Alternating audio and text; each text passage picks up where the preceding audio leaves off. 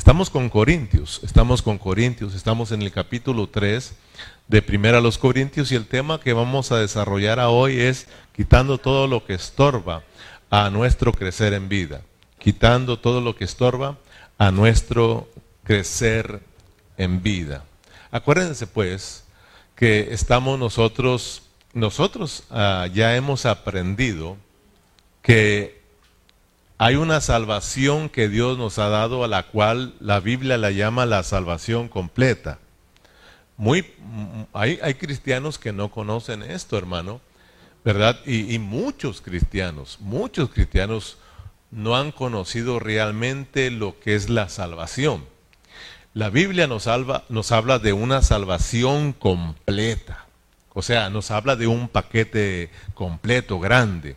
La salvación que Dios nos dio no es una salvación cualquiera, sino que viene con un paquete grande, pero hay que conocerlo, ¿verdad? Hay que conocerlo. Entonces ya hemos estudiado que hay cinco, hay cinco pasos o cinco puntos que tienen que ver con la salvación posicional, objetiva, fuera de nosotros. Hay una salvación, hay cinco pasos que tienen que ver con nuestra salvación posicional, objetiva o fuera de nosotros.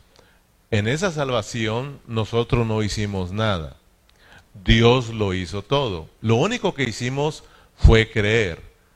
Y Dios mismo nos dio la fe para que creamos. Gracias, gracias, hermano.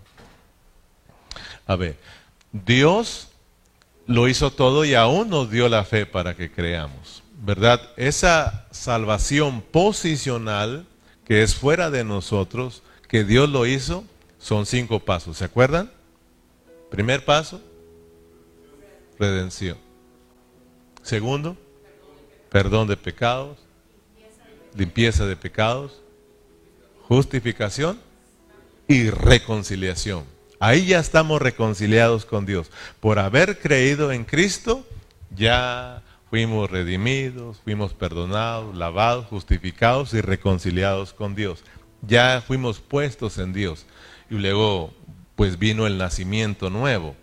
Ahora entramos, cuando Dios entra a nos, dentro de nosotros, nos regenera, empieza la salvación subjetiva adentro de nosotros, que son otros cinco pasos.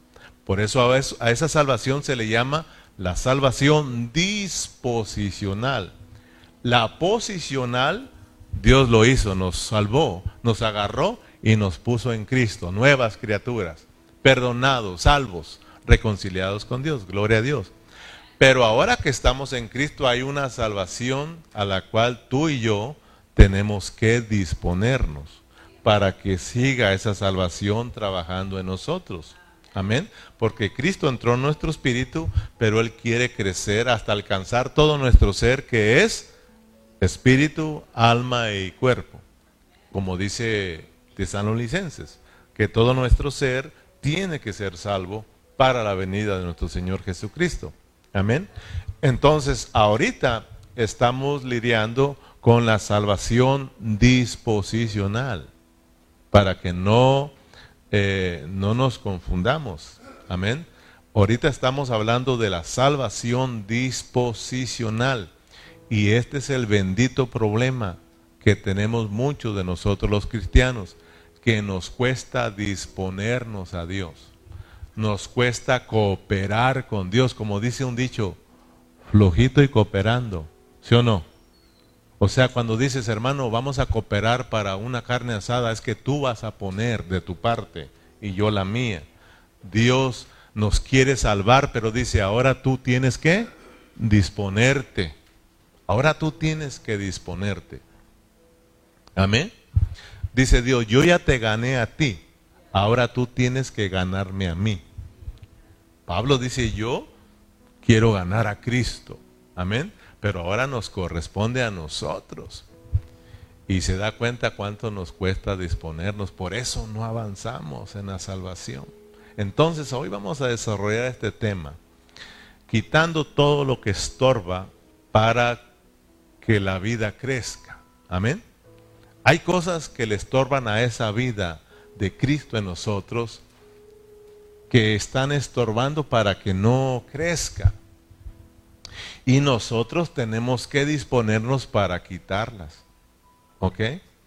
Así como el, el, que siembra una semilla, no nomás la siembra y ya se va, sino que estamos hablando de que tiene que regarla, pero también tiene que a veces limpiar lo que le estorba para que crezca, porque si la deja ahí, entonces ahogan la plantita y no crece. Amén. Entonces, la meta en esta noche es sencillo. La meta es de que nosotros tenemos que entender que hay cosas en nosotros que no están dejando que la vida de Dios crezca. Muchos hermanos no están creciendo en vida, muchos hermanos ya llevan años en la iglesia y en vez de ir para adelante, van para atrás. ¿eh? No es que se hayan quedado así, no, algunos ya los miramos retrocediendo. Y Hebreos dice que nosotros no somos de los que retroceden, hermano, sino de los que vamos hacia adelante anhelando la salvación del alma. O sea, nosotros para atrás ni para tomar impulso, todo para adelante. Pero muchos cristianos no solo se han estancado, sino que van para atrás. O sea, Dios va para Dios va para adelante, para adelante y nosotros tenemos que ir tras él, hermano. Amén. ¿Estamos? ¿Cuántos dicen amén? Amén. Sí, no se duerma, hermano, porque dijimos que no nos vamos a dormir. ¿Ok? ¿Cuál es la meta de hoy? A ver, dígame a alguien, ¿cuál es la meta de hoy? Que, que nosotros captemos hoy en esta noche que hay cosas en nosotros pero hay que reconocerlo, que hay cosas en nosotros que debemos hacerlas a un lado. Debemos quitarla para que la vida crezca, crezca. Amén. Recordemos que Pablo en el capítulo 3 de aquí de Primera a los Corintios usa símbolos, usa símbolos para referirse a la iglesia. Y uno de los símbolos de los cuales Pablo habla es de que nosotros somos labranza de Dios. Diga conmigo, yo soy labranza. O sea, es una tierra que se cultiva, somos tierra cultivada. O sea, somos, eh, hemos sido puestos, hermanos, en Cristo para cultivar a Cristo. Somos plantas y una planta tiene que crecer. Una planta tiene que crecer, una planta aún tiene que dar fruto, hermano. Pero aquí en Corintios las plantas no son para que den fruto. Aquí en Corintios las plantas son para que crezcan y sean transformadas en una piedra para la edificación. Mire, yo le doy gracias a Dios porque, si ustedes recuerdan, en el mensaje, eh, en el último mensaje que yo di, porque apenas predicó de Corintios en ceja, pero el último mensaje que yo di, yo hablé acerca de del crecimiento en vida. Y por causas de que nuestro hermano Berna no pudo estar acá con nosotros, no se pudo guardar, no se pudo transmitir eh, por vía Face, ni se pudo grabar este mensaje, por lo tanto eh, ya no se quedó ahí archivado. Pero gracias a Dios porque nuestro hermano Ceja vino con ese tema de la necesidad del crecer en vida, de que tenemos que crecer en vida, por lo tanto, pues podemos cubrir esa parte que es muy importante. Por eso ahora quiero avanzar él ya nos habló de lo importante que es, de la necesidad que tenemos de crecer. Hay una necesidad en nosotros. Porque Él nos hablaba de que si no hay crecimiento, no hay transformación. Y si no hay transformación, no hay edificación. Y si no hay edificación, ¿dónde está el testimonio de Dios? Somos el testimonio de Dios. Ahora, Dios sí está edificando a su iglesia. Y hay hermanos que están siendo edificados, pero el asunto es aquí, tú y yo, ¿estamos siendo edificados? Porque Dios va a cumplir su propósito, pero lo quiere cumplir en cada uno de nosotros. Entonces, gracias a Dios porque pudimos, podemos ahora cubrir este tema, ¿verdad? Y puede estar ahí archivado para nuestros demás hermanos y podemos avanzar y ahora hablar de que hay cosas que están estorbando y que no dejan crecer la vida que está en nosotros. Por eso Pablo nos habla de que somos plantas y que tienen que crecer. Dice en el versículo 1, estamos en el capítulo 3 de Primera a los Corintios. De manera que yo, hermanos, no pude hablarlos como a espirituales, sino como a carnales, como a niños en Cristo. Amén. Fíjese que eh, Pablo cuando habla de los símbolos, y, miramos tres, ahorita estoy hablando de uno, de labranza, pero dijimos que otro símbolo que habló es que somos qué? Edificio de Dios y luego somos el templo santo de Dios, ¿verdad? Para hablar, para referirse a la iglesia. Pero cuando él habla de estos símbolos, de que somos labranza de Dios, de que somos eh, edificio de Dios y templo santo, miren ustedes el proceso. Somos plantas, ¿para qué? Para que seamos un edificio y para que lleguemos a ser un templo santo de Dios. Pero eh, eso de ser labranza, de ser edificio y templo santo está bajo el contexto del crecimiento en vida. ¿Ok? Está hablando bajo el contexto de la necesidad de crecer. Por eso dice, de manera que yo hermanos no pude hablarlos como a espirituales, sino como a qué? Como a carnales, como a niños. O sea, como a gente que no ha crecido, a niños en Cristo. O sea, yo sé que hay un aspecto cuando hablamos de niño hay un aspecto positivo y hay un aspecto negativo. Hay, hay, cuando la Biblia nos habla de ser niños, hay un aspecto positivo, ¿verdad? De no ser maliciosos, de tener un corazón sano, ¿verdad? Como un niño. Así nos habla de que tenemos que ser como niños en el aspecto positivo. Pero en el aspecto negativo, aquí dice Pablo que está bajo el contexto de que no estamos creciendo. Y eso, es, eso no es normal. Imagínese a un niño que tiene 10 años y no crece, pues es preocupante. Si usted tiene su niño, nace y pasa un año y dos años y él sigue así, usted se va a preocupar y usted va a correr a atenderlo a los doctores. Algo está mal. Pues lo mismo para nosotros espiritualmente, si tenemos años en la iglesia y seguimos siendo lo mismo, algo anda mal.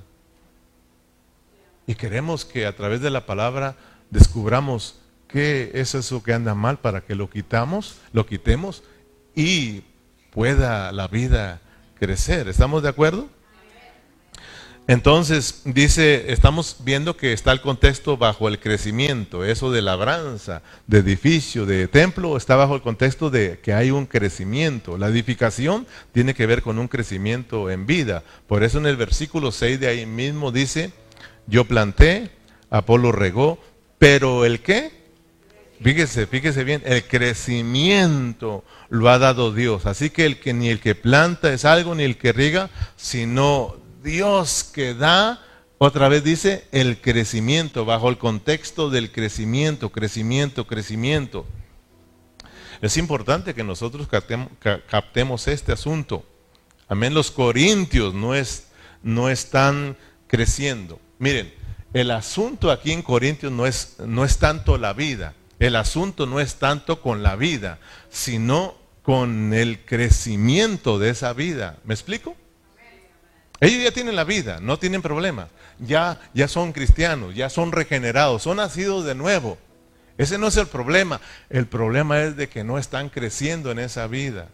O sea, el problema para nosotros sigue siendo el mismo. No es, no es tanto el asunto de la vida, hermano. Ustedes ya tienen la vida, ¿sí o no? Ya tienen la vida, ahí no tenemos problema. Ya son cristianos, ya son nacidos de nuevo. El problema aquí, o el asunto aquí, es el crecimiento en vida.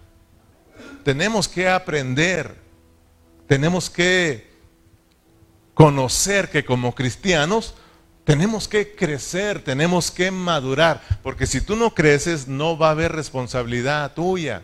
Tendremos un montón de cristianos irresponsables. Ser irresponsable es decir, yo oro cuando quiero, leo cuando quiero, me reúno cuando quiero, doy si quiero. Eso es ser un cristiano irresponsable. Un cristiano responsable dice, hoy hay cita, hoy hay reunión, hoy hay oración, tengo que leer, tengo que estudiar, e, e, él es responsable de su vida espiritual. Qué hermoso es mirar a esos hermanos. Qué hermoso es mirar a hermanos, fíjate. Cuando hacemos comidas, pareciera que no, pero uno, ahí se puede mirar los hermanos que van creciendo. Por ejemplo, hay hermanos, ¿te acuerdas que yo les di una regañada? Pues hay hermanos que les valió, no dieron. No te estoy cobrando, ya se pasó, no des. Ya otros hermanos lo dieron por ti, de verdad. Otros hermanos me dieron más, 40, me dijeron por si alguno no da. Fíjate, hermano. Y yo diciendo, no, hermano, no lo haga, que den ellos. Aprendan. Pero fíjate, hermano. Bueno, no sé si hablar, seguirle acá. Te dije que a veces Dios nos vuelve locos aquí para hablarnos. Pero, bueno, lo voy a decir. Hay hermanos que son responsables. Fíjate, hay hermanos que dicen, hermano, yo sé que nos tocó una cooperación. Yo no voy a estar, pero aquí está mi cooperación. Ahí llevo lo que me tocó llevar. Esos son hermanos responsables. Hay hermanos que yo no voy, ya no le interesa si hubo fiesta o no, si se completó o no. Hermano, tenemos que aprender a ser responsables. No se oye, Padre. ¿Saben, hermanos? El asunto aquí con nosotros no es la vida, vuelvo a repetirlo, ya eres cristiano. El asunto aquí es el crecimiento. Nos urge crecer, hermano. Tenemos que crecer. Porque creen ustedes que hay un problema o hay un peligro si no logramos crecer en vida, hermano. ¿Creen que usted que haya peligro para nosotros los cristianos? Pues ojalá que esto nos despierte, hermano. A los hermanos que están escuchando por vía internet, ¿ustedes creen que haya algún peligro en que nos quedemos niños? Claro que lo hay. Hay un peligro si yo no crezco, hermano. Hay un peligro para mí, para ti, si nos quedamos niños en Cristo, hermano. Es por eso que Pablo está preocupado. Si no, no estuviera preocupado Pablo. Es por eso que nosotros también los pastores nos preocupan los hermanos. Porque si no nos tuviéramos hable y hable y hable y hable, hermano. Aquí estamos hablando y hablando, estudiando y estudiando porque nos interesa que crezcamos. Pablo le preocupaban las iglesias. Él llegó a decir que su mayor preocupación eran las iglesias. Pablo está aquí hablándoles porque él desea sacarlos de la niñez y llevarlos a un crecimiento, a una madurez, edificarlos. Entonces sí, hermano, hay un peligro, por eso tenemos que tener cuidado. Uno de los peligros, te digo uno, hay muchos. ¿Cuál es uno de los peligros? ¿Qué es lo que estamos alenando nosotros los cristianos hoy en día? Lo que estamos esperando es la segunda venida de Cristo, hermano. Cristo viene, viene. Eh, usted va a ver, eh, a medida que vamos avanzando, de, del 20 hasta el 30 usted va a ver un cambio, hermano. Ya lo ha mirado usted, pero se nos olvida. Ah, dos años nos mandaron a casa encerraditos. El mundo entero se paralizó y nosotros buenas tardes. Buenas tardes significa que por aquí nos, nos entró y por acá nos salió. Que lo miramos y pronto se nos olvidó. pues nos van a mandar otra vez. Y usted se acuerda de mis palabras, ¿eh? Como que si no entendemos. Pero así lo tiene que hacer Dios y Dios lo tiene todo preparado para preparar a su iglesia, hermanos. Muchos le sirvió la pandemia para madurar, para crecer a muchos. A, muchos fueron, se enfriaron regresaron al mundo. Eso es triste, hermano. Era una prueba nada más. Pero si hay un peligro, el reino. Cristo viene pronto, hermano. Cristo, y tenemos que estarlo esperando. Tenemos que estarlo esperando. Eh, si nosotros no hemos crecido, no va a haber reino, hermano. Ahora, yo le pregunto, si usted no reina con Cristo, o sea, los cristianos hablan, ahorita se oye mucho, ¿eh? Se, oye mucho de que la iglesia va a ser raptada y viene el rapto pronto y los cristianos se van, pero muchos cristianos no entienden que no todos se van. Nosotros ya hemos entendido que no todos se van. Lo que se está preparando en la iglesia es la esposa para el reino, es la iglesia para el reino. Son los cristianos vencedores. Los cristianos derrotados, eso todavía no pueden ir al reino. ¿Cómo va que, para qué Dios quiere gente derrotada y fracasada en el reino. Él quiere gente que se ha graduado hoy en día. Gente que ha crecido, gente que ha madurado, para que reinen con Él. Cristo viene aquí en la tierra y Él va a reinar en esta tierra. Y Él quiere que nosotros reinemos con Él. Imagínate, hermano, hasta dónde vamos a llegar, hermano. Parte del gobierno de Cristo, no de estos presidentes, hermanos. Parte del gabinete del reino de Cristo.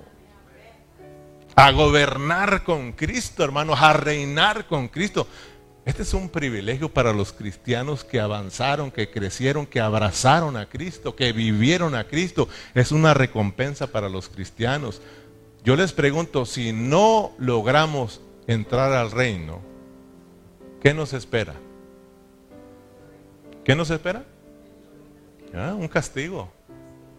Para que vean, hermano, Dios es tan bueno que dice, si tú le echas ganas, Abel, fíjate, Dios dice, si tú le echas ganas Abel, yo te voy a recompensar. ¿Qué, Señor? El reino, vas a reinar conmigo. Ah, pero si no le echas ganas, te voy a castigar. ¿Te das cuenta, hermano? Dios, hermano, nos va a disciplinar por tener una cabecita y un corazón duro. Nos tiene que meter al lloro y a crujir de dientes. Oh, si estás vivito, te tiene que pasar por la gran tribulación para que aprendamos a amar a Dios porque viene una gran tribulación a esta tierra. Entonces, hermanos, ¿verdad que sí es peligroso el no crecer, el quedarnos niños? Tenemos que anhelar el reino, hermanos. Amén. Acuérdate que el reino, fíjate bien, no me he salido del tema, el reino tiene que ver con una cosecha. La manifestación del reino, ya lo hemos estudiado, tiene que ver con una cosecha. Cristo viene a cosechar lo que Él sembró. ¿Sí o no? La palabra no lo dice. Él viene a cosechar lo que Él sembró. Él sembró el reino en nosotros y Él viene a cosechar los frutos de ese reino. A Israel le dio ese reino, pero ellos no abrazaron ese reino, no produjeron los frutos de ese reino y Dios se los quitó y se los dio a gente que produzca los el reino, se los dio a, la iglesia, a nosotros, los del Nuevo Testamento. Ahora, si tú no produces los reinos, perdón, los frutos del reino, pues entonces el reino se te va a quitar a ti, hermano. Y aparte te van a disciplinar. Tenemos nosotros que anhelar el reino. Mira, en las epístolas, perdón, en los evangelios aprendimos que ahí tenemos la semilla del reino. En los evangelios, Mateo, Marcos, Lucas y Juan, ahí tenemos la semilla del reino. Vino esa semilla, Cristo como la semilla para ser sembrada. Él dijo, si el grano, hablando de él, si el grano de trigo no cae en tierra y muere, queda solo pero si muere lleva mucho fruto. Él está hablando de ese grano, fíjate, de ese grano que tenía que morir, ser enterrado, pero iba a brotar la vida. Él después de su resurrección, él iba a venir como vida para todos nosotros y así producir muchos granos. Y mira, aquí estamos los granos, hermanos. Allá están nuestros granos, allá hay otros muchos granos, muchos hijos gloriosos. Si Cristo no hubiera muerto, hermano, si ese grano no hubiera muerto, entonces queda solo, pero gloria a Dios. Ahí tenemos la semilla del reino. Ahora, si vamos, avanzamos al libro de los Hechos, aprendimos que ahí tenemos qué? Ahí tenemos el brotar de la semilla y los muchos hijos del reino. ¿Sí o no? Si avanzamos en las epístolas, todas las epístolas que estamos estudiando, por eso estamos hablando del crecimiento. En las epístolas tenemos el crecimiento, tenemos el crecimiento, el crecer del reino y también el fruto ya, hermano. Cuando llegamos a Apocalipsis, el último libro, ahí tenemos ya la cosecha. Todo listo, ¿para qué? Para ser cosechado. ¿Te das cuenta de lo que estamos hablando, hermanos? Vaya a Hebreos rápidamente, capítulo 2, versículo 1. Hebreos, capítulo 2, versículo 1 y versículo 2. Allá si usted lee en su casa Apocalipsis se va a dar cuenta que allá está la cosecha. Él viene a cosechar. Y ya hemos hablado de eso. Hay cosechas de hijo varón, hay cosechas de primicias y hay cosechas de rebusco, ¿verdad? ¿Te acuerdas?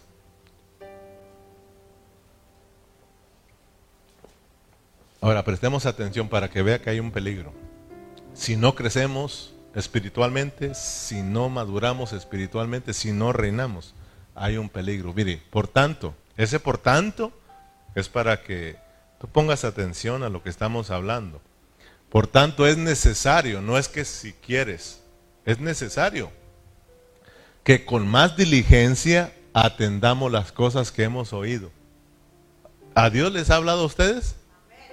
Mm, pues más vale que pongamos atención a lo que Dios nos ha venido hablando. Dice, no sea que nos deslicemos, nos demos un resbalón y nos pasemos de largo. Porque si la palabra dicha por medio de los ángeles fue firme y toda transgresión y desobediencia recibió justa retribución, fíjate el versículo 3, ¿Cómo escaparemos nosotros si descuidamos una salvación tan grande? La cual habiendo sido anunciada primeramente por el Señor, se nos fue confirmada por los que lo oyeron. Fíjate, hermano. Muchos hermanos, muchos que predican, aquí hablan para decir que la salvación se puede perder. Ya ve, hermanos, que si no cuidamos nuestra salvación, la podemos perder. ¿Cómo escaparemos si descuidamos una salvación? Fíjense que se puede perder. No, no, no. No está hablando de eso. Aquí está hablando de una salvación, pero está hablando de la salvación que Dios nos ha dado que tiene que crecer en nosotros. La salvación, la vida nos llegó a nuestro espíritu, pero tiene que crecer y para eso tenemos que ser obedientes a la palabra del Señor, porque toda todos, todos, todos los que han escuchado y no han sido diligentes, Dios les ha castigado, como también a los que han sido obedientes, Dios les ha recompensado. Hay una paga para el obediente y desobediente. La paga es un premio para el obediente, la paga para el no obediente es castigo, disciplina. Entonces dice Dios, si Dios siempre ha sido, ha sido firme en lo que ha dicho y lo ha hecho con los antepasados, ¿cómo escaparemos nosotros? Si descuidamos también esa salvación tan grande que Dios nos ha dado. Esta salvación grande, ¿ya la viste? ¿Ya la viste ahí? ¿Cómo escaparemos si descuidamos una salvación? ¿Cómo? Para, para que que la salvación es grande, como te decía al principio, es un paquete grande que consiste en 10 pasos, 5 pasos objetivos, 5 pasos subjetivos, 5 pasos posicionales y 5 pasos disposicionales que tenemos que disponernos nosotros. Entonces, hermanos, aquí está hablando de una salvación que tiene que crecer. Si nosotros, que nosotros no debemos descuidar que esa vida crezca.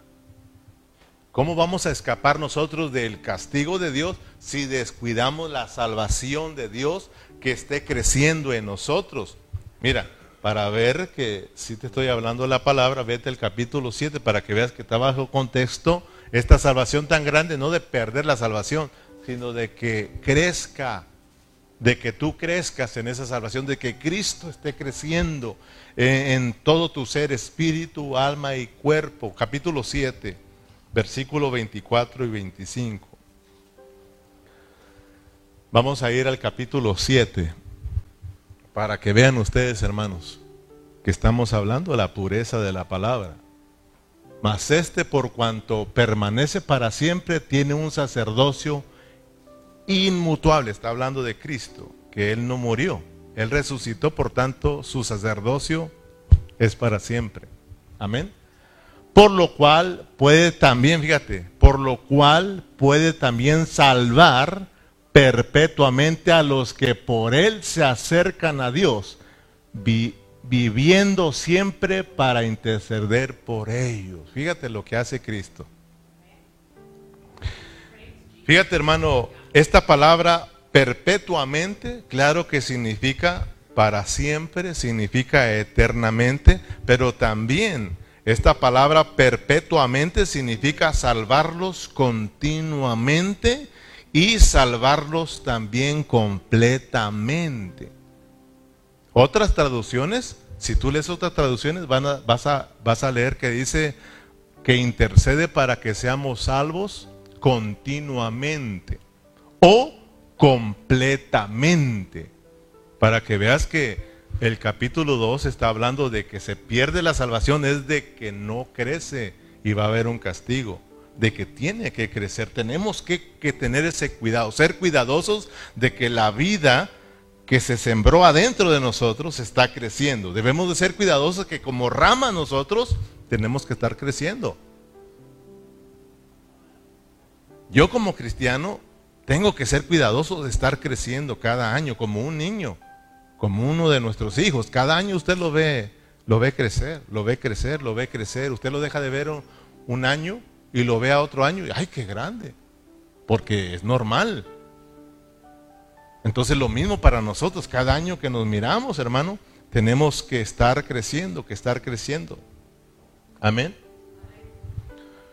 Entonces, si hay problemas en no crecer, claro que sí. Regresando a Corintios, para que miremos que hay problemas. Corintios capítulo 3, versículo 15. Esto es estudiar, hermanos. Esto es estudiar. Fíjate, para que veas que si hay pérdidas, si la obra de alguno se quemare, él sufrirá qué? ¿O hay pérdidas si no crecemos? ¿Hay pérdidas si no somos edificados? Claro que hay pérdidas. Si la obra de alguno, porque Dios va a probar sobre qué estamos edificando nosotros. Dios nos va a probar a nosotros y también te va a probar a ti, o sea, va a probar la obra. Y qué triste es cuando Dios prueba nuestra congregación hablando localmente y miremos a muchos hermanos que no fueron aprobados. Fíjate, sufrirá pérdidas, así, así viene el mismo, dice, será salvo, porque Él es salvo. Aquí no está hablando de que vas a perder la salvación. Aquí de que Dios va a probar a ver cómo estás creciendo en esa salvación. A ver si estás siendo edificado. Amén, hermanos. Y aunque Él mismo será salvo por el fuego, porque vamos a ser pasados por el crisol, vamos a ser pasados por el fuego. Por eso ahí vamos a llegar. Todavía no llegamos al capítulo, a, este, a esos versículos. Enseguida vamos a hablar de eso. O sea, imagínate, hermano, si nosotros no crecemos si no somos transformados en piedras al pasar por el fuego, y si, somos de esas ramitas que medio se están secando, o sea, vamos a ver que está hablando bajo el contexto de si, si edificamos en heno, madera o hojarasca. El heno, la madera y la hojarasca por el fuego, imagínate, hermano. Pero si estamos edificando en oro, en plata y en piedras preciosas, o oh, esas las metes al fuego, y más brillante sale. Dios nos va a probar a todos, hermano. Dios ya nos ha probado. Tú pasas pruebas y pruebas y pruebas. Eso es para que tu fe crezca y salgas brillante. Estamos viendo esto. Todavía no entro ni a predicar, fíjate, ya te estás durmiendo. Apenas te estoy preparando. Te estoy hablando de que hay pérdidas si no creces, hermano. Eso nos debe de asustar. O sea, de preocupar, de despertar. Amén. Entonces vuelvo a decirles, en Corintios el asunto no es la vida, ya tienen la vida, el asunto es de que esa vida no está creciendo. Lo mismo nosotros, ya tienes la vida, pero mucho de nosotros no está creciendo la vida y corremos un peligro. Amén. Aparte de perder el reino, el peligro de que va a haber muchos problemas, los corintios estaban teniendo muchos problemas en la iglesia. Al menos se registran 11 y les vamos a estudiar. Eh, en todas las iglesias locales hay problemas debido a que los hermanos no crecen. Usted vaya a todas las congregaciones, eh, a todas las iglesias locales y va a haber problemas. Va a haber problemas, como los hay. Bueno, aquí casi no hay. Hay, hermano, Así como en tu familia hay problemas, también como en la mía, en la iglesia hay problemas. Pero eso se debe a que no hemos madurado. Yo le digo a mi esposa, yo le doy gracias a Dios porque pasé los 50 años. Después de que tú llegas a los 50 años, la vida cambia, hermano. Entiendes porque entiendes. Después de que tus hijos han crecido, agarra la onda porque agarras la onda. Uno aprende, uno llora, sufrido, hermano. Y tu vida cambia. El matrimonio cambia. Dejas de andar peleando. Uno llega bien cansado, a los 50 años te sientas y te duermes. ¿Cuál pelear? Uno platica con su esposa. Las cosas cambian, hermano. Por eso es importante crecer. Cuando tú y yo crezcamos, las cosas van a cambiar en la vida de la iglesia, hermano. Tal vez tú ya creciste, pues te duermes aquí, ¿no? quitando todo lo que estorbe al crecer de la vida. Esto me recuerda mucho a una anécdota que me contó Lorenz. Una anécdota de eso. Cuando yo estaba estudiando y puse este tema, quitando todo lo que estorbe al crecer de la vida, me acordé de esta anécdota que me contó. Dice Lorenz que, estaba predicando el pastor, así como estoy yo, ¿verdad? Y estaba con este tema. Debemos de quitar todo lo que estorbe para que la vida crezca. Debemos de orar al Señor y decirle, Señor, quita de mí todo lo que estorbe para que yo pueda crecer, tu vida crezca. Y así estaba el pastor entrado. Terminó la prédica y dijo, vamos a pasar. Y vamos a orar con ganas, ¿verdad? Todo aquel que quiera que Dios le quite todo. Y no, hombre, se levantó un hermano a las carreras, se vino y cayó postrado y sin esperar gritó, Señor, quita de mí todo lo que estorbe. Y al instante el hermano desapareció.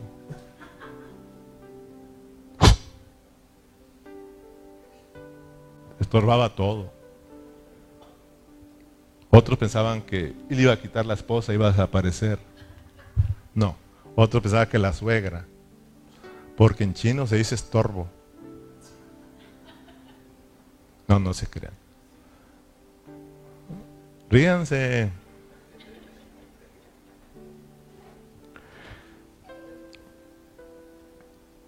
Entonces, no le vas a decir, Señor, quita de mí todo lo que estorba. Te vas a dar cuenta que hay muchas cosas que nos estorban.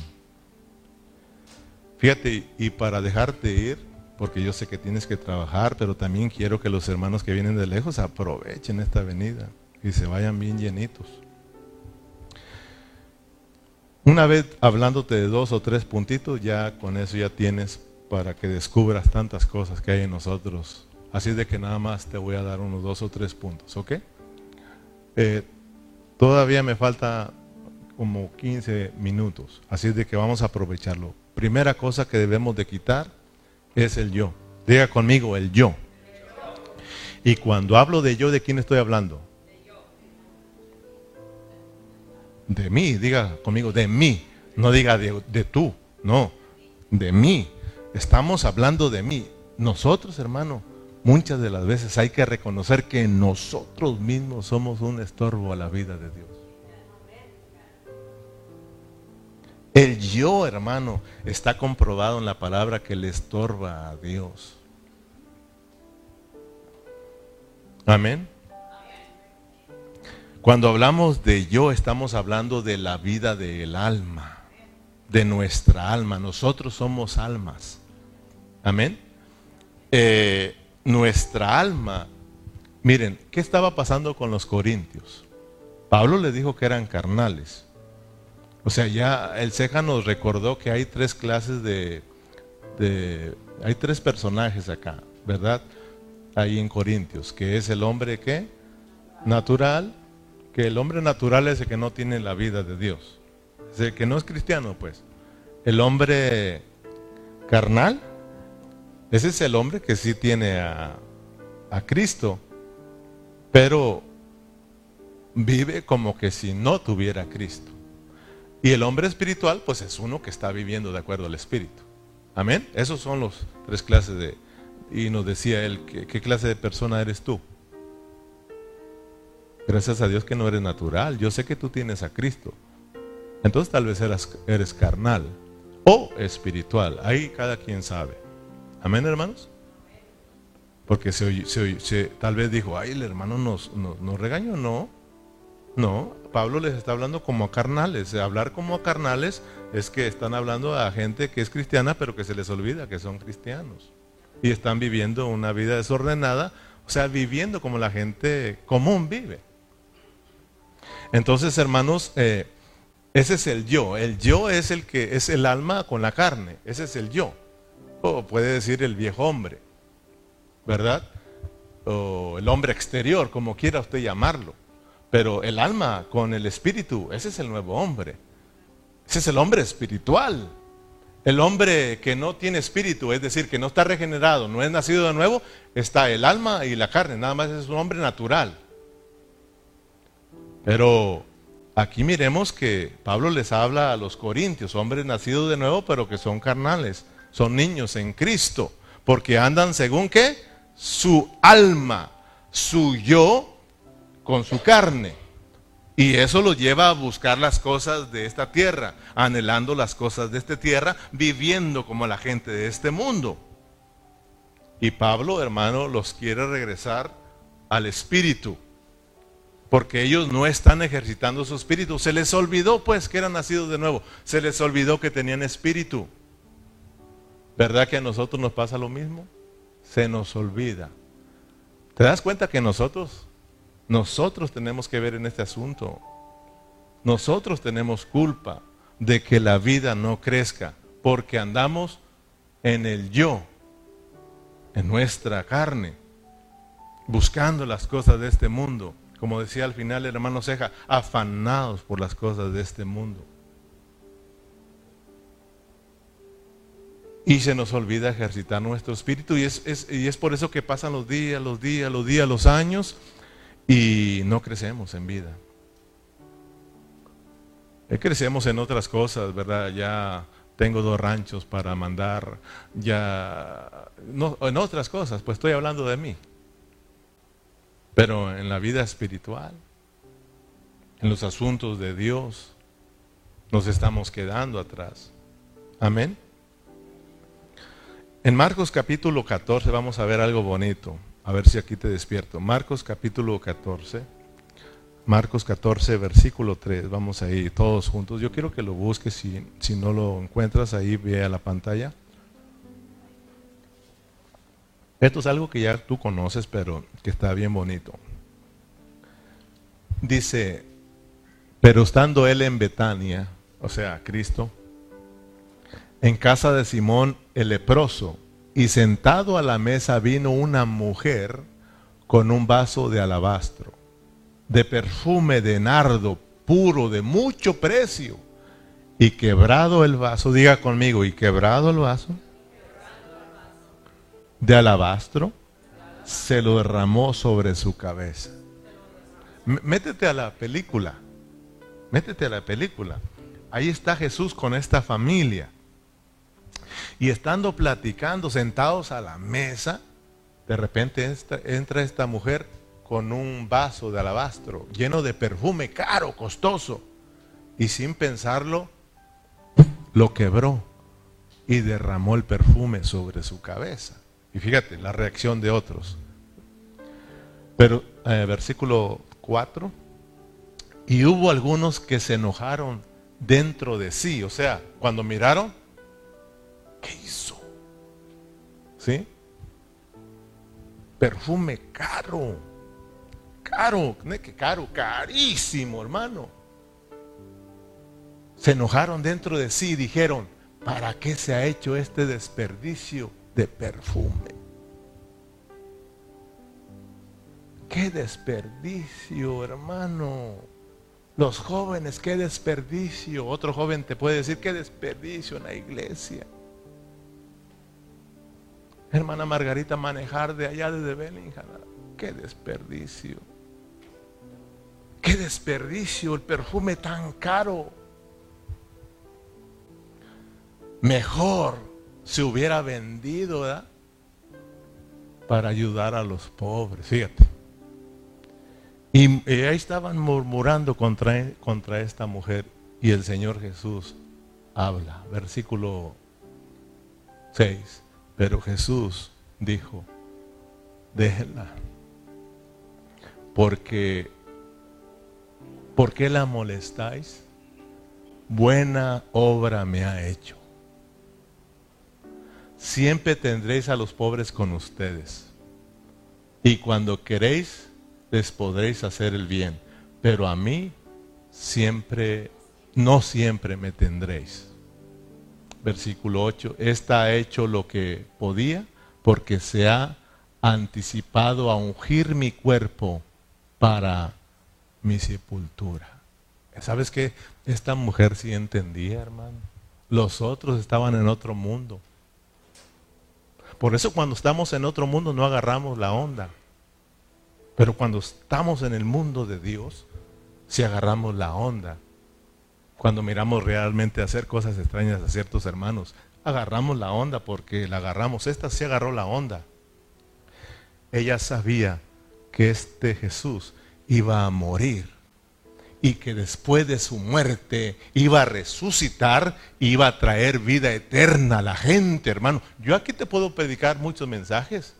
Aquí tenemos a Lázaro, un hombre que había resucitado. Aquí tenemos a Simón, un hombre que era leproso y fue sanado. Aquí tenemos, hermanos, a un Cristo. O sea, aquí tenemos una familia Cristo había salido de la religión y ahora está en una casa para mostrarnos que Él desea una familia que tenga, que lo contenga a Él, pero tiene que haber una vida en resurrección. Ahí tienen a Lázaro para sanar a mucha gente, ahí tienen los leprosos. Sí, aquí podemos sacar muchas cosas bonitas, hermano, pero lo que quiero que mires es que la mujer quebró, ¿qué, hermano? Quebró el vaso y se derramó el perfume o sea, aquí lo que quiero que, miremos es de que si nosotros no estamos dispuestos a quebrantar nuestro yo, a ella no le importó el valor, a ella no le importó lo bonito que estaba el vaso, le importó ungir al Señor, le importó lo que iba a suceder con Cristo. A nosotros nos importa mucho nosotros. ¿Somos nosotros vasos, sí o no? Claro, adelantito en Corintios vamos a mirar, en segunda los Corintios, que Pablo dice nosotros somos vasos y adentro tenemos oro. Somos vasos, somos vasijas del Señor. Pero para que la vida de Dios crezca en nosotros, para que la vida de Dios fluya en nosotros, tenemos que estar dispuestos a ser quebrantados, a quebrantar el yo, hermano, a quebrantar la carne. Ah, pero ¿cómo? ¿Cómo, cómo duele eso? Y no a muchos nos gusta el quebrantamiento. La vida de Cristo está en nuestro espíritu y la rodea el alma y el alma la rodea la carne. Fíjate dónde está la vida. Y la vida quiere, quiere, quiere salir y quiere fluir para salvar tu alma y para salvar tu carne. Ella quiere crecer en nosotros. Pero para eso el yo tiene que ser quebrantado y la carne tiene que ser quebrantada para que la vida pueda salir y pueda ser expresada en nosotros y se pueda ver en nosotros. Te das cuenta que eh, en muchos de nosotros la vida ahí está dentro, pero no fluye, no, ha crecido y no es exhibida. Aunque venimos a la reunión, te das cuenta, callados. Y estas reuniones no son para estar callados. Vinimos a exaltar a Dios, vinimos a adorar a Dios, ¿sí o no? Vinimos a gozarnos con Dios, vinimos a escuchar a Dios y cuando Él habla, la iglesia dice amén. Sí, Señor, habla, sí, Señor, estamos de acuerdo, pero callados, porque para eso hay que, hay que estar dispuestos y quebrantar el yo. ¿Sí o no, hermano? Venimos aquí con la mente, fíjate, la mente es parte del alma, venimos aquí con la mente en otro lado. Por eso la vida no fluye. Para eso hay que quebrantarla y decirle, no, alma, Usted vino a adorar al Señor, alaba, alma mía, Jehová. Amén. Tenemos que quebrantar y la vida de Dios fluye en nosotros, hermano. ¿Sabes? Quebró el vaso y el perfume se derramó.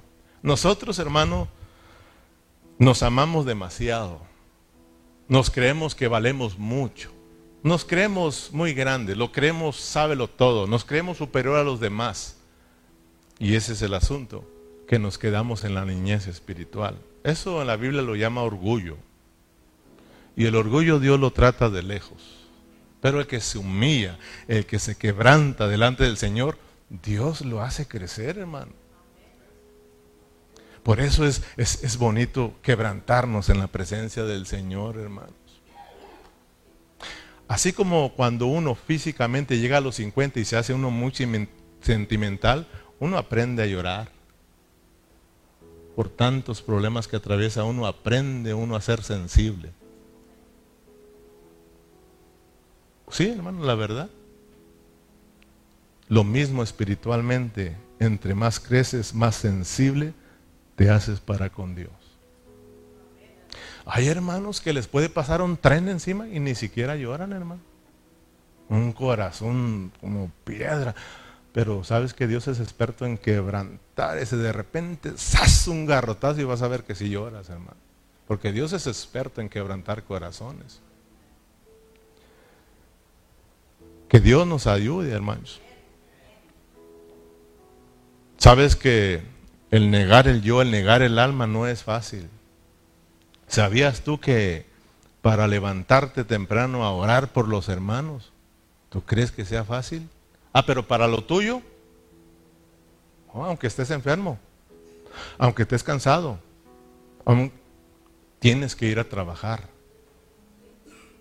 Pero para la iglesia, estoy enfermo. Y muchos hermanos me hablan, pastor, yo creo que así se está. Fíjense que ando bien gripados. No sé qué me pasó, estaba bien ayer. Pero ahora amanecí. y hasta le hacen así. No puedo, no, óigame, no puedo ni hablar. No voy a poder estar en la reunión. Quisiera, pastor. No se preocupe, no, se preocupe, hermano. Y ya, se la quitan y. O sea, hermano, pero para otro día Así nos vamos a trabajar, bien mormados y eh, con escalofrío, pero ahí estoy, hermano. A veces de los hermanos, yo por molestarlos, a veces, como hablaron que no estaban enfermos, y otro día le digo, hermano, ¿cómo está? Pues aquí andamos, trabajó, pues aquí andamos. Y yo digo, ¿cómo está esa onda? ¿Te das cuenta? O sea, quebrantar el yo, hermano, esa alma nos amamos mucho. ¿Cómo? O sea, tú estás malita, estás malito. ¿Para qué vas? Te va a pegar un resfriado. Quédate en la casa, cuídate. Estás enfermo, enferma, cuídate. Debemos de ser como el Señor, apártate de mí, Satanás. ¿Sí o no, hermano? Vamos a adorar al Señor, cansado, no cansado, vamos a adorar al Señor, enfermo, no enfermo. Es más, aquí te puede sanar Dios. Ahora, yo ya les he explicado, uno entiende cuando ya no se puede venir. Pero hay veces que sacamos excusas, buscamos excusas para no levantarnos a orar, para no estudiar, para no reunirnos, para no estar con los hermanos, etcétera, etcétera. Una excusa la estamos buscando. ¿Cuántos dicen amén? Ya entre más la cabeza, más agachado. No sé, no, hermano, disfruten, no estamos enojados. Estamos hablando aquí de quitar, de quitar lo que estorba para que la vida crezca. Y uno de los problemas, el principal, somos nosotros. No queremos disponernos. Disponte, hermano. Ahora vas a saber cuando abras tus ojos no es para que te vayas a chambear, hermano. Es para que le des gracias a Dios porque te despertaste. Y volteas a ver a tu esposa para que le des gracias a Dios. Sí que despertó, está bien, hermano. Los hijos que despertaron porque puedes ir a chambear. Qué sé yo, darle gracias a Dios. Acuérdate de los hermanos. Hay mucho por qué orar, hermano.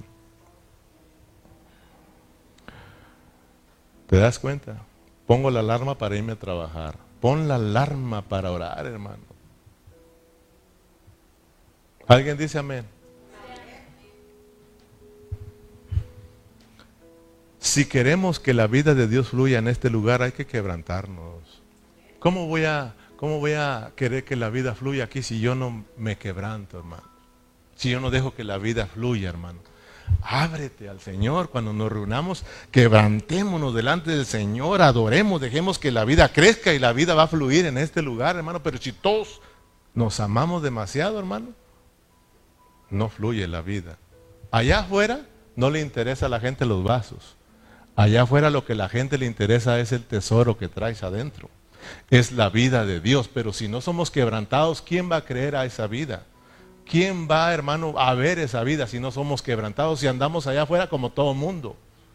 ¿Cómo vamos a creer que los jóvenes vengan acá si nosotros somos peores que ellos?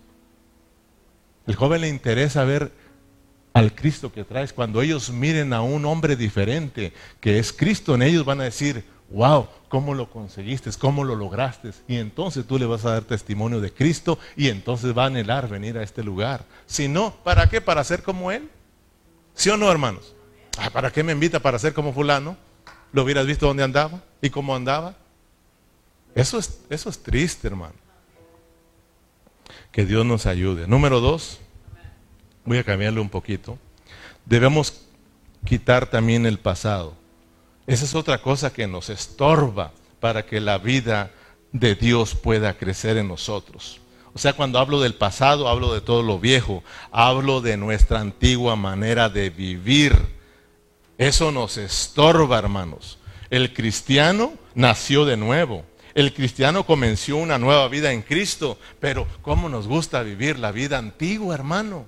Estábamos impuestos a mentir, a maldecir, a pelear, y todavía siendo cristianos lo seguimos haciendo, hermanos.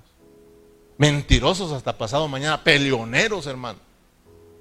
Eso es de gente que no tiene a Cristo, hermano. Nosotros somos llamados a hacer el bien, amar. Ese es Cristo, ese es el cristiano, hermano. ¿Me explico? No podemos seguir viviendo la misma clase de vida que vivimos. Miremos un ejemplo para que vea que hay un cambio de vida. Tiene que haber un cambio de vida. Y tenemos que abandonar para seguir hacia adelante, hermanos. Tenemos que abandonar nuestra antigua manera de vivir. Lo pasado quedó en el pasado. Y vamos a ir hacia adelante, como dice Pablo. Vamos a ir, les dije, Lucas 19, 8. Rápidamente, el tiempo se me acabó. Este y otro puntito rápidamente y terminamos aquí. Lucas 19, 8 y 9. Conocen la historia de, de Saqueo. Entonces Saqueo, puesto en pie, ya conocen la historia, nos vamos a ir adelantito. Dijo al Señor, he aquí, Señor, la mitad de mis bienes doy a los pobres. Y si en algo he defraudado a alguno, se lo devolveré cuadruplicado. O sea, este, este como quisiera transita. Pero a los transitas Dios los quiere cambiar para que ya no sigan siendo tranzas. Veamos pues que este como que si robaba, y dijo, Señor, si a alguien le he defraudado, se lo voy a devolver cuatro veces. ¿Qué, está hablando ahí, hermano? Fíjese, el Señor le, le, emocionó esto. Entonces Saqueo puesto en pie dijo, a ver, vamos al versículo 9. Jesús le dijo, hoy, fíjate, hoy, ah, ¿llegó la salvación o no llegó la salvación? Cuando estamos dispuestos a dejar el pasado, hermano, la vida fluye porque fluye, hermanos llegó la salvación a esta casa por cuanto él también es hijo de Abraham, es hijo de fe. Porque el Hijo del Hombre vino a buscar y a salvar lo que se había perdido. Fíjate hermano, Saqueo era injusto. Y ahora empezó a ser justo. ¿Sí o no hermano? ¿Hubo un cambio en su vida? O sea, después de tener un encuentro con Jesús, dejó de ser el mismo, vino a ser diferente, hubo un cambio en él.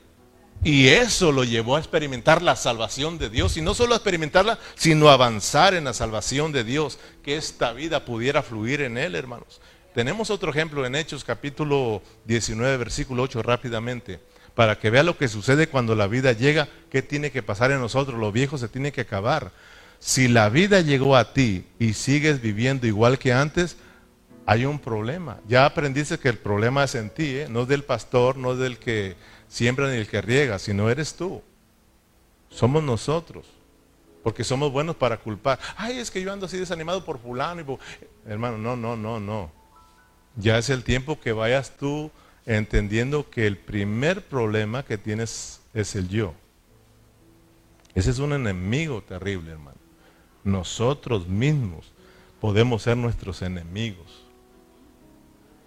Es más, hermano, dice la Biblia que el corazón de nosotros es muy engañoso. O sea, te das cuenta que nosotros mismos podemos engañarnos. Ya no esperamos que otros, nosotros mismos podemos engañarnos. Cuando le hacemos, pues aquí estoy, hermano, un poco enfermo.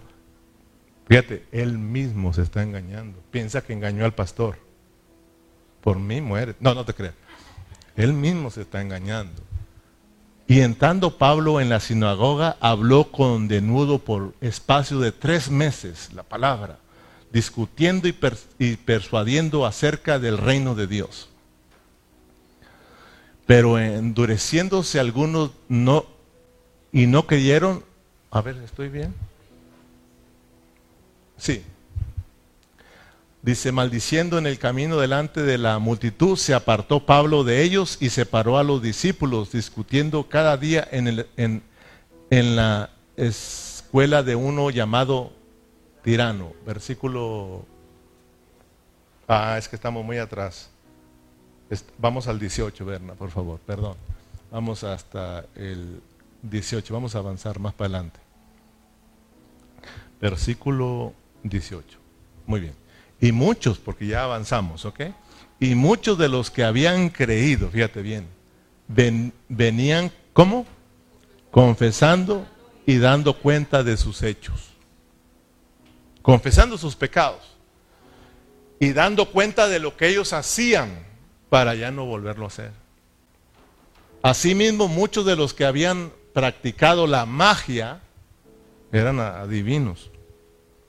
Trajeron los libros y los quemaron delante de todos y echando la y echan y echa la cuenta de su precio hallaron que era 50 mil piezas de plata. Era una plata. Era un billete. Pero no les importó. Tuvieron un encuentro con Cristo y dijeron las cosas viejas se acabaron. Ahora comienza una nueva vida. Perdón Señor y aquí está quemamos todo, significa que se acabó. Tenemos que acabar con el pasado. El pasado no nos deja avanzar, hermanos. El pasado no te deja disfrutar el presente. Y si no, y si no disfrutas el presente, menos el futuro. Ahora, el pasado ya ni para qué piense, ya pasó. El futuro eterno llegas a hoy, es el día en que debemos de vivir y pensar, hermanos. Dios ya nos salvó, tenemos que vivir a Cristo, tenemos que disfrutar a Cristo, ser cristianos verdaderos, hermanos. Cuando hablo de ser cristianos verdaderos, hablo de ser genuinos, de que verdaderamente estemos viviendo esa vida cristiana, hermanos. Ellos lo pusieron todo, hermano. ¿Te acuerdas cuando nosotros vinimos a Cristo? Nos arrepentimos de esa vida que llevábamos y pasó un año todo bien, ¿sí o no? Pasaron dos años todo bien, pero ¿qué pasó con el tercero? Nos olvidamos de empezar, de seguir ejercitando nuestro espíritu, nuestro espíritu, empezamos a ser descuidados y empezamos otra vez a hacer cosas que hacíamos antes. Y eso nos ha venido deteniendo. Por eso tú de repente miras a hermanos que un año, dos y tres y de repente dan en la freno, porque así somos, hermanos. Se nos va olvidando lo que Dios ha hecho por nosotros. Efesios 4:21 Dice, si en verdad le habéis oído y habéis sido por él enseñados conforme a la verdad que está en Jesús, en cuanto a la pasada manera de vivir, despojaos del viejo hombre que está viciado conforme a los deseos engañosos y renovaos en el espíritu de vuestra mente. Fíjate, tenemos que despojarnos de qué? Del viejo hombre, de nuestra antigua manera de vivir o sea, ya no podemos hacer esa, eso que hacíamos antes. Si tú mentías, si echabas 100 mentiras diarios, pues ya tienes que llevar ya, ya, ya no unas, ir cada día dejando las mentiras, hasta que ya no las hables. Si robabas, ya no robes, hermano. Tiene que cambiar la vida. ¿Me estoy explicando? ¿Sabes? Segunda los Corintios 5, fíjate qué bonito. Ahí dice que nosotros somos nuevas criaturas. Y nosotros decimos, amén, somos nuevas. De modo que si alguno está en Cristo, las cosas viejas pasaron y con el corazón lleno de odio. Eh, de modo que si alguno está en Cristo, nuevas criaturas, las cosas viejas pasaron y mintiendo. Y, y maldiciendo, hablando esas palabrotas feas, hermano. Como el mundo las habla. Fíjate, pero si, si, si Berna, si nos vamos al versículo 14 para que veas cómo, porque ahí va, ahí va a terminar, pero vea el versículo 14 para que vea lo que está diciendo. Porque el amor de Cristo nos constriñe, nos aprata, nos arrincona. Pensando esto que si uno murió por todos, luego todos murieron. ¿Qué pasó con nosotros? ¿Qué pasó con nosotros? ¿Morimos a qué? Se murió la vida esa. Por ejemplo, a mí me dicen, oiga, a usted le gustaba mucho tomar. Sí. Y le digo, ¿qué gracias? le digo, y gracias que tú dices que me gustaba. Porque a uno le dicen, todavía te gusta. ¿Sí o no? A mí me han dicho, le gustaba. Y le digo, sí, me gustaba. ¿Y qué pasó? Le digo, se acabó. ¿A poco no se le antoja una bien fresquecita? Le digo, no. Estoy muerto para eso. ¿Se acabó? ¿Sí o no? Tal vez tú tenías otro vicio, viniste a Cristo, se acabó. Aquí dice que se murió eso. Muerto es quedó separado de ti. ¿Sí o no, hermanos? Luego todos murieron. ¿Para qué morimos? ¿Para qué se acabó esa vida vieja? Versículo 16. Y por versículo 15, perdón, 15, 15 y por todos murió para que los que viven.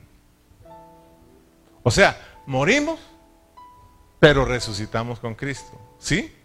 Por eso en el bautismo te zambuten, te moriste, pero luego te sacan del agua. Eso significa resurrección. Resucitamos juntamente con Cristo para los que viven. ¿Qué dice? Ya no vivan para sí, ya no vivan para el yo, sino para aquel que murió y resucitó por él. ¿Para quién vamos a vivir ahora? ¿A Cristo le gusta que usted maltrate? ¿Maldiga? ¿A Cristo le gusta que usted robe? ¿A Cristo le gusta que usted, hermano, mienta? Entonces, cuando anda uno mintiendo, robando y diciendo, esa no es la vida de Cristo. Eso es la vida vieja. Y eso estorba a que nosotros, hermanos, vayamos creciendo. Pablo dijo a los corintios, yo no les pude hablar como a niños, como, como a espirituales, sino como a carnales, como a niños. No estaban creciendo, hermano, porque ellos andaban conforme a la corriente de este mundo, buscando la sabiduría de este mundo. Se olvidaron de la vida de Dios, de quién eran en Cristo Jesús, y por eso ahora estaban descarriados. Amén. Entonces, hermanos, dice, y les dice ahí en capítulo 3 que son carnales, dice, pues habiendo entre vosotros celos, contiendas y disensiones, ¿no sois carnales y andáis como hombres? Como los hombres ahí, donde ya Dios nos sacó. O sea, celos, contiendas, disensiones, eso es pecado, hermano. Andar en pleito con los hermanos, eso es pecado. Tener riña con un hermano y no perdonarlo, eso es de lo viejo. Eso te estorba a ti, hermano. ¿Sabes que hay hermanos que tienen años con esa ofensa? Fíjate, todavía, ¿te acuerdas de hace 150 mil años? Me ofendiste. Y te repiten las palabras 150 mil años atrás, hermano. Y cargan esa. Estoy exagerando para que tú entiendas que cargan años la ofensa ahí, sin darse cuenta que se están muriendo ellos mismos, se están envenenando ellos mismos. El no perdonarte envenena a ti, hermano. Tú piensas que el no perdonar a aquel le vas a hacer un mal a aquel. Aquel andará tranquilo, tú te estás muriendo. Luego te entra la depre, ay, porque no puedes perdonar, hermano. No puedes dormir, por, andas peleando, caminando. Como un loquito andas peleando, hermano. Y el otro disfrutando, la otra disfrutando. ¿Sabes, hermano? El perdón te libera, hermano. Perdonar te hace libre. Perdonar te hace que avances, hermano. Perdonar te hace que vuelvas a la vida. Perdona, hermano. ¿No dice Dios? Cristo perdona. Si eres cristiano, perdona. Cristo te perdonó a ti, hermano. Sabes que la ofensa que cometimos contra Dios, los pecados que nosotros teníamos, no los podíamos pagar. Ni con 150 mil vidas, hermanos. Jamás íbamos a poder ser perdonados. Pero Cristo dijo, yo voy a morir y yo los voy a perdonar, hermano. Fíjate qué bonito es Cristo, hermano. Dale un aplauso a Cristo, hermano. Ahora, Cristo dijo que así como Él nos perdonó a nosotros, nosotros debemos de perdonar a los que nos ofenden. O sea, si Cristo me perdonó esos pecados que no, que, no podían ser perdonados, ¿cómo yo no le voy a perdonar una ofensa al hermano que sí puede ser perdonada? Hasta nos ponen un ejemplo de uno que, que, que, era pobre ahí, que le debían, ¿sí o no? No podía pagar. Pero aquel, ya conocen la historia, le, le, aquel le perdonó la deuda, porque debía 100 dólares. Te perdono la deuda. Se fue contento, pero se encontró que le debía un dólar. Y lo agarró del cuello. ¿Me pagas porque me pagas? Se le olvidó que le habían perdonado 100 dólares no podía perdonar un dólar. ¿Te imaginas cómo somos, hermanos? Estamos hablando de nosotros, hermanos. Dios nos ha perdonado tanto y a veces simplemente porque no te invitó. Ahí traemos el resentimiento. Pero va a ver, voy a hacer cena y no la invito. Que, pero, pues somos hijos de Dios. Imagínense, hermano Perdona, perdona, perdona, perdona. Eso que traes ahí, hermano, ya quedó en el pasado. Tres, si nos vamos, debemos quitar todo pecado. Por eso es pecado, te decía. Eso es pecado. El pecado, el pecado, el pecado estorba. Hermano, debemos de confesar nuestros pecados. Eh, Sabes que nosotros, ¿cuántos reconocen aquí que sí pecan? Yo peco. Pero nosotros no somos de los que andamos practicando el pecado. Porque todos la regamos y mientras que estemos en esta carne, de repente, ¡ay! Se me salió. ¡Ay! La regué. No, no queremos regarla. Por eso usted entienda que el hermano no quiso ofenderlo, no quiso ofenderla. Fue un descuido. Y usted tiene que perdonarla. No somos de los que siempre estamos ofendiendo, ¿sí o no, hermanos? Usted debe de perdonar al pastor. Él habla demasiado. Él es el que más habla de ustedes. ¿Cómo no la va a regar? Pues perdónenlo, él no, él no nos quiere ofender, hermano. Pero ya solamente con una vez que lo ofendió, ya lo quiere odiar para toda la vida, hermano. No es nuestra intención, pero a veces la regamos. En vez de regar, como dice el ceja, en vez de regar a los hermanos, la regamos con los hermanos. Pero ustedes deben de aprender a perdonar a su pastor, de perdonar a los hermanos. No somos de los que estamos siempre ahí practicando el pecado, hermano. Pero Dios sabía que le íbamos a regar porque estábamos en esta carne. Y la regamos. No me diga usted que no peca. Porque entonces dice la palabra que somos mentirosos, hermanos. O sea, nosotros somos de los que pecamos, pero ya Dios nos ha perdonado, porque Dios te perdonó todos los pecados, los pasados, los presentes y los futuros. Fíjate lo bueno que ha sido Dios con nosotros.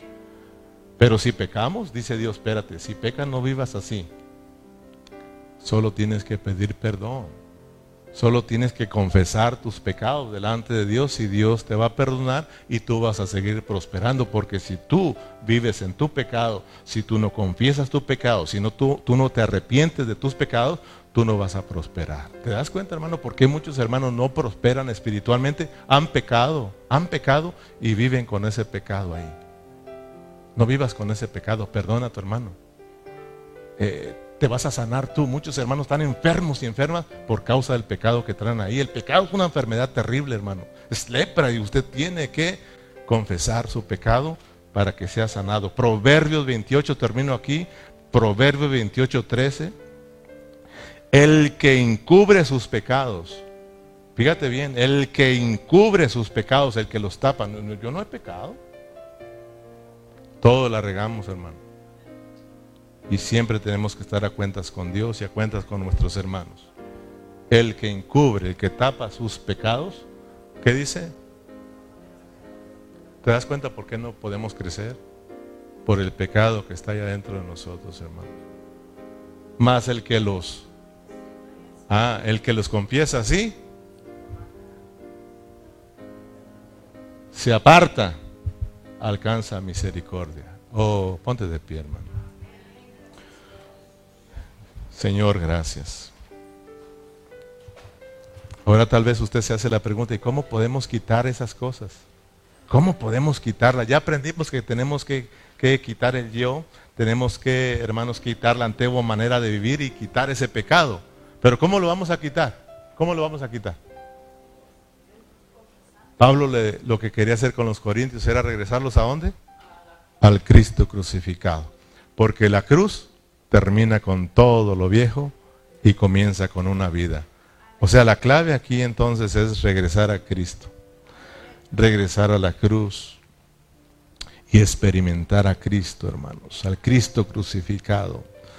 Eh, la clave está en ejercitar nuestro espíritu, volvernos a nuestro espíritu, a nuestro espíritu. Oh Señor Jesús, diga conmigo Señor Jesús. Oh Señor Jesús, eso te vuelve a la vida, hermano. Señor Jesús, te amamos. Señor Jesús, te adoramos. Señor Jesús, aquí estamos. Gracias por tu palabra, Señor.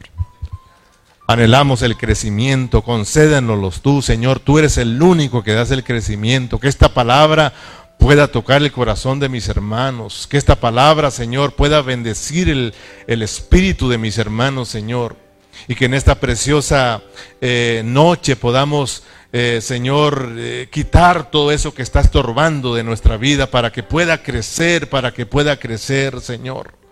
Padre Celestial, que podamos abrazar esa cruz, que podamos volvernos a ti, que podamos ejercitar nuestro espíritu somos tus hijos, Señor. Somos nacidos de nuevo. Somos tu nueva creación. Ayúdanos a caminar, Señor, como hijos tuyos.